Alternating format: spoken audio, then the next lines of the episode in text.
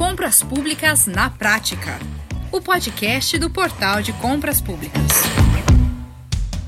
Muito bem, aqui estamos para mais um Compras Públicas na Prática. Eu sou Max Gonçalves e hoje nós vamos falar da nova Lei de Licitações, o PL 4253 de 2020, que aguarda sanção presidencial para entrar em vigor. Olha só, a nova lei traz mudanças importantes e cria a figura do agente de contratação para conduzir as licitações, além de reformular questões ligadas à responsabilização dos agentes públicos no universo das compras governamentais. Pois é, assunto importante importantíssimo para você, gestor público, pregoeiro ou fornecedor.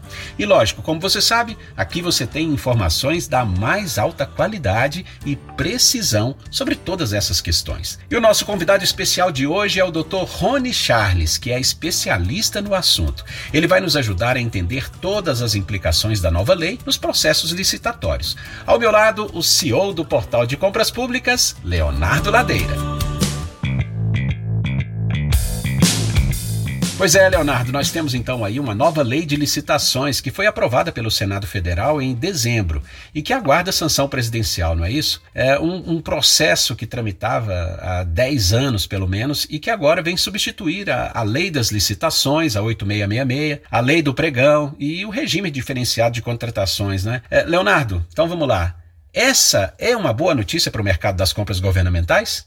Eu não tenho dúvida que isso vai ser muito positivo, Max. De fato, a sociedade espera uma modernização dessa lei, da 8666, que cá entre nós era a única legislação de compras ainda do milênio passado na América Latina. Esse processo levou muito tempo, o impacto dessa nova lei vai ser grande. A gente está aqui aguardando a sanção presidencial da lei agora. Ela recentemente foi enviada na sua redação final do Senado para o Palácio do Planalto para a sanção presidencial. Então, eu acredito que essa espera de já cerca de 10 anos esteja, de fato, muito próxima de encerrar. E isso vai trazer de fato, uma maior clareza para a sociedade do que, que é o processo de compra pública e, principalmente, qual é a participação das plataformas eletrônicas nas compras públicas. Da mesma forma, a gente vai poder tratar com a sociedade de forma mais clara os papéis de cada é, pessoa, de cada cidadão que está envolvido nesse processo de compra pública, desde o funcionário público que participa disso, você tem N figuras que agora estão melhor definidas, papéis que estão mais claros, até como é que a sociedade interage com isso tudo. Pois é, exato. E, e para aprofundar esses aspectos importantes, né, Leonardo, desse novo marco legal que está chegando, então é que nós convidamos o advogado da União e especialista em licitações e contratos públicos, Dr. Rony Charles. Com certeza ele tem muito a compartilhar conosco, né? Com certeza. Afinal de contas, o Dr. Rony Charles é muito mais do que capacitado para falar sobre esse tema. Ele realmente é um dos papas do assunto e conhece essa questão como ninguém hoje no país. Maravilha! Pois é, ele já está conectado com a gente. Dr. Rony Charles, muito obrigado hein, por estar mais uma vez conosco aqui no nosso Compras Públicas na Prática. Eu gostaria de começar perguntando quais são os seus prognósticos para a aplicação da futura nova lei de licitações, Dr. Rony? Meus prognósticos são, são positivos. Eu sou um, um, otimista, né? um otimista comedido. Óbvio que a plataforma da nova lei de licitações não é a plataforma desejada por mim e por diversos outros professores da área, autores que escrevem sobre licitações. Com a, a mudança das novas tecnologias, né, com a, as mudanças ocorridas no próprio mercado, na sociedade, nós imaginávamos uma lei mais enxuta que permitisse maior adaptabilidade eh, da legislação a essas mudanças que tendem a ser ainda maiores nos próximos anos. Então, o texto da nova lei não atendeu esse anseio. É uma lei uh, analítica, até mais extensa que a Lei 866 de 93, que esmiuça procedimentos que sequer a Lei 866 uh, ousou uh, disciplinar, né? mas, ao mesmo tempo, é uma lei que tem uh, novidades muito interessantes, é uma nova lei que tem novidades muito interessantes, e essas, nov essas novidades interessantes elas devem ser destacadas. Né? Então, eu acredito que nós teremos uma futura nova lei de licitações, sem dúvida alguma, melhor do que a legislação que a precede, nós teremos uh, uma grande necessidade de adaptação, de capacitação pelos agentes públicos e privados uh, em relação às suas regras. Né? Algumas dessas regras poderão ser aplicadas com maior brevidade do que muitos pensam, e o agente público e o agente privado precisa estar preparado para isso, porque ela tem diversas regras interessantes que apontam avanços em relação à legislação que a precedeu. Nós temos uma adaptação rápida aí pelos agentes públicos que trabalham com licitações, doutor? Eu acredito que, para uma parte dos agentes públicos, essa adaptação será mais rápida do que para uma, um outro grande segmento de agentes públicos. Para aqueles, por exemplo, que já tinham uma experiência de adoção do regime diferenciado de contratações, eu acredito que a adaptação uh, seja mais rápida. Para aqueles que já tinham investido, por exemplo, num estudo mais aprofundado, aqueles que sempre buscavam se capacitar, eles terão certa, é, certamente uma adaptação mais rápida. Para os agentes públicos que já não se capacitavam tanto, para aqueles que nunca tiveram experiência com o RDC, aí, digamos, a adaptação será mais tormentosa, mais difícil, mais trabalhosa, porque a nova lei ela absorve muitas novidades que, na verdade, já estavam na Lei 2462 desde 2011, na Lei do RDC desde 2011. Para quem já trabalhou com RDC, essas ferramentas não são propriamente uma novidade. Para quem nunca trabalhou, então realmente é, esses agentes públicos terão um pouco mais de dificuldade para entender e, sobretudo, para executar na prática essas inovações. Isso vai exigir capacitação, né? Capacitação não apenas para conhecimento das regras da nova lei, do regramento da nova lei, mas para compreender bem é, essas, eu gosto de usar a expressão ferramentas, né? essas ferramentas que a lei apresenta. Porque, assim como o RDC, a nova lei de licitações tem diversas, entre aspas, ferramentas, que são nada mais do que opções que podem ser ou não utilizadas na licitação de acordo com a decisão gerencial. Por exemplo, remuneração variável, o uso da contratação simultânea, o uso do regime de contratação integrada ou do regime de contratação semi-integrada, né? o critério maior retorno econômico, o orçamento sigiloso, são diversas opções dadas pelo legislador que podem ou não ser utilizadas. Então, o agente público ele vai precisar não apenas entender as regras procedimentais da lei, mas compreender as funções dessas ferramentas para que ele possa adotá-las de maneira correta. E o que o senhor achou, doutor Rony, da figura do agente de contratação? Em que ele se diferenciaria do pregoeiro, por exemplo, na sua opinião? Bem, é interessante primeiro a gente traçar uma diferença entre o pregoeiro da teoria, o pregoeiro da Lei 10.520 e o pregoeiro da prática, né? que se identifica em diversos setores, em diversos municípios, né? diversos órgãos, diversas entidades. O, o pregoeiro da lei do pregão era um agente público que ia receber o processo e ia tocar a fase competitiva, a fase da sessão da licitação, seja eletrônica, seja presencial. O pregoeiro da lei do pregão é o leiloeiro para a modalidade pregão. Uh, na prática, em diversos órgãos, esse agente público que uh, deixou de ser sazonal, de ser transitório, começou a atuar nessa área por muito tempo, ele começou a ganhar expertise. E em diversos órgãos, o pregoeiro ele não se, se limitou apenas a ser um leiloeiro do pregão. Ele passou a ser um agente público que emprestava essa sua expertise, esse seu conhecimento, para auxiliar, para orientar uh, a ação de outros agentes públicos que o precediam na cadeia procedimental. Né? Então, era muito comum que o pregoeiro auxiliava, corrigia algumas falhas no termo de referência, é, orientava ou corrigia algumas falhas, ajudava a corrigir algumas falhas na estimativa de custos. Isso não significa que ele devesse praticar esses atos, porque existiam autor, é, agentes públicos com essa competência, responsabilidade para praticar tais atos. Mas ele colaborava. E essa atuação colaborativa de muitos pregoeiros, pela expertise que eles conseguiam acumular, é interessante para o êxito, sempre foi interessante para o êxito da licitação. Eu não estou falando aqui não respeitarmos a segregação de função. Eu estou falando uma atuação orientativa, auxiliar, colaborativa por esse agente que conquistou certa expertise. Perfeito, Dr. Rony. É, quais os maiores riscos de responsabilização? Responsabilização, que é um assunto delicado nesse universo, não é? Responsabilização aqui para o agente de contratação e para o pregoeiro, nos termos da nova lei de licitações. Excelente pergunta. Eu, eu, eu acredito que o grande risco é de nós continuarmos com um comportamento, um pensamento equivocado, obtuso, que defende segregação de responsabilidade, defende segregação de função, mas não defende segregação de responsabilidade. Nós precisamos segregar a responsabilidade.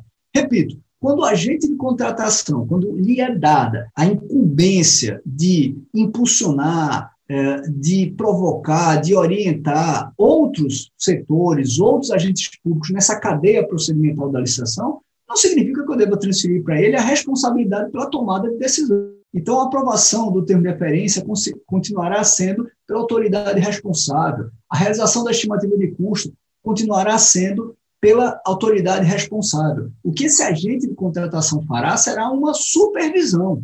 É, de maneira.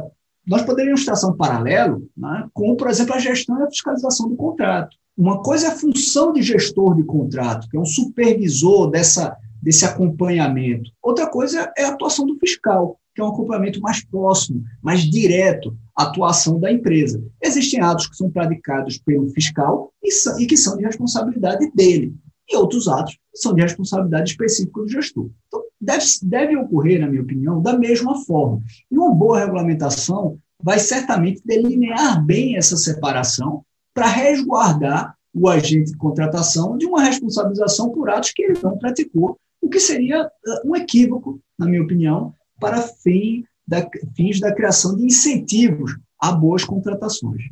Obviamente, se o agente de contratação, enquanto responsável, identificar uma irregularidade, ilegalidade flagrante praticado por outro agente público, por outro setor que o precedeu na cadeia procedimental, assim como qualquer outro agente público que tome conhecimento dessa ilegalidade, ele sim deve buscar denunciar, representar ou tomar as medidas eh, cabíveis para superar esse vício. Uhum. E, e, o, e o, o que o senhor achou, doutor Rony, da regra de que os agentes que atuam com licitações é, possuem direito a ter a sua defesa judicial ou, ou extrajudicial patrocinada pela advocacia pública?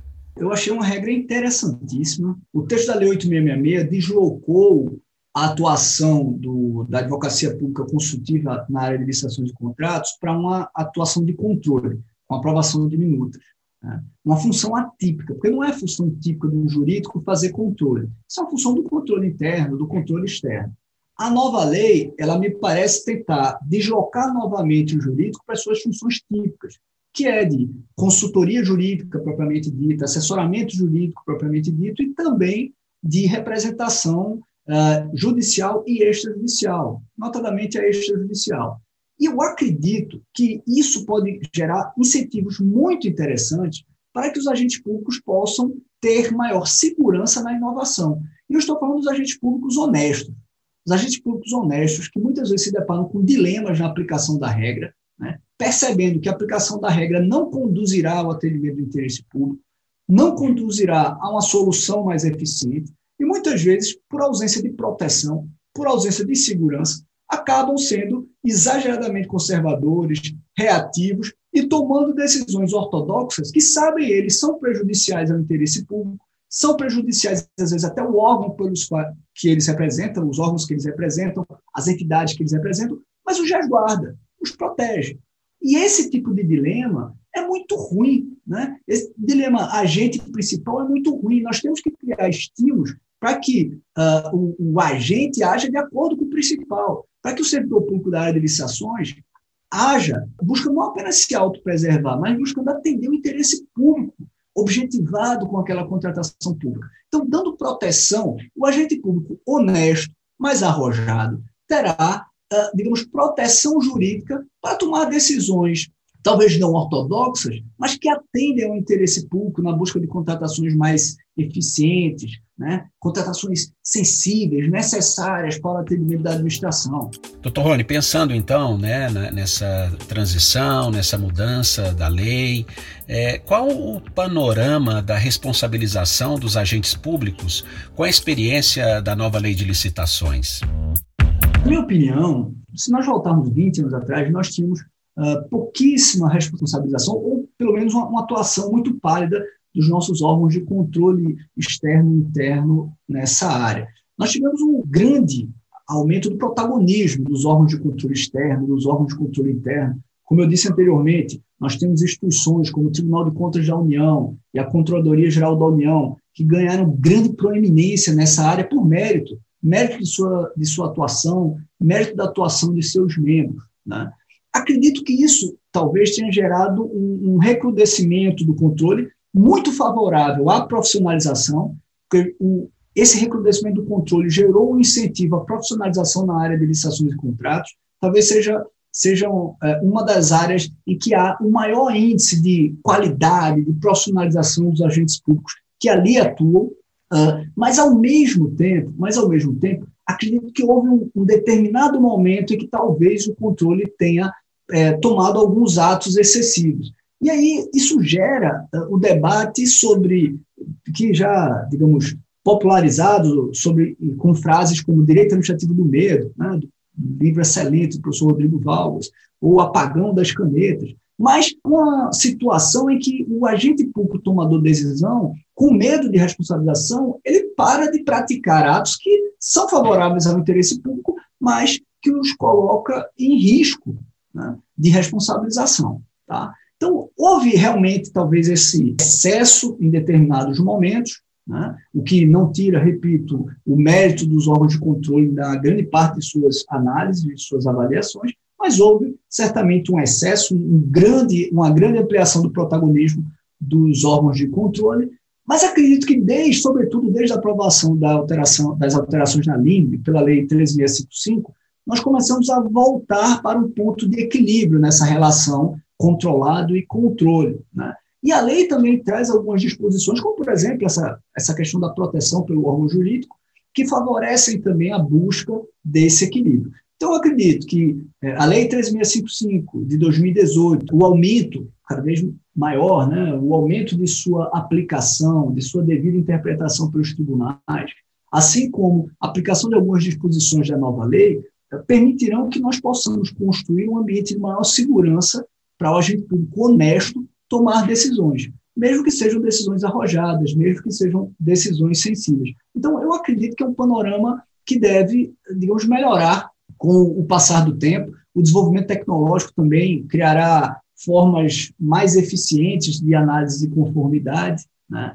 É, e a capacitação dos agentes públicos permitirá que eles tenham maior qualidade para justificar tomada, as tomadas de decisões mais sensíveis, mais polêmicas, né, mais questionáveis. Perfeitamente, muito bom. É, Leonardo, é, vamos lá. E o portal, hein? Como ficam os processos pela plataforma do portal? Max, é um momento bem desafiador, porque de fato muda muita coisa. Mas o que é mais marcante nisso é que não é um processo onde nós temos um prazo para essa aplicação. Pela redação que, final da legislação, ela começa a poder ser aplicada no dia seguinte à sua sanção. O que acontece? É que vai haver um período de dois anos onde o órgão público vai poder fazer testes, experimentar se ele faz já os processos na ótica da nova legislação ou se ele ainda faz de acordo com a legislação antiga. Tem esse prazo aí de dois anos para poder fazer ou de um jeito ou de outro. Então, o desafio para o portal é dobrado. Não é só estar atualizado com a legislação, estamos trabalhando já há bastante tempo a respeito disso, mas como também é permitir para o ente público o direito de escolha. Como é que ele vai conduzir o processo dele? Além das diversas novas variáveis que estão sendo apresentadas no processo por conta da nova legislação, nós ainda temos que estar preparados para suportar nos próximos dois anos entes públicos que querem fazer, por um motivo ou por outro, o processo de acordo com a legislação anterior. Bom, Leonardo, e, e é muito bom lembrar que quem já é cliente do portal ou quem está chegando agora, não é, é poderá contar com o apoio total da nossa equipe de atendimento qualificada para essa adaptação, não é isso? Com certeza, Max. Desde a publicação, é, desde a aprovação, na verdade, da lei ano passado, que nós temos feito diversas rodadas internas com a nossa assessoria jurídica para definir regra de negócio, a melhor interpretação possível da lei e estar preparado não só enquanto plataforma tecnológica para atender as demandas da lei, como também para orientar aqueles que estão começando a fazer processos licitatórios no modelo novo ou de forma ampla, começando a fazer processos licitatórios eletrônicos agora, né, para ajudar nesse processo e nessa capacitação do gestor público nas suas diversas participações e papéis que foram aqui tão detalhadamente apresentados pelo Dr. Rony. Muito bem, maravilha. Leonardo, Dr. Rony Charles, olha, temos muito trabalho pela frente e uma ótima movimentação aí no mercado das compras governamentais, não é? Muitíssimo obrigado pela participação de vocês mais uma vez aqui no Compras Públicas na Prática e até a próxima. Prazer foi todo meu, Max. Até a próxima. Um abraço, Max. Pois é, você que nos ouve e gostaria de ter mais informações, entre em contato conosco. Nosso telefone é 3003 5455. Nós teremos o maior prazer em te atender. Um forte abraço e até a próxima.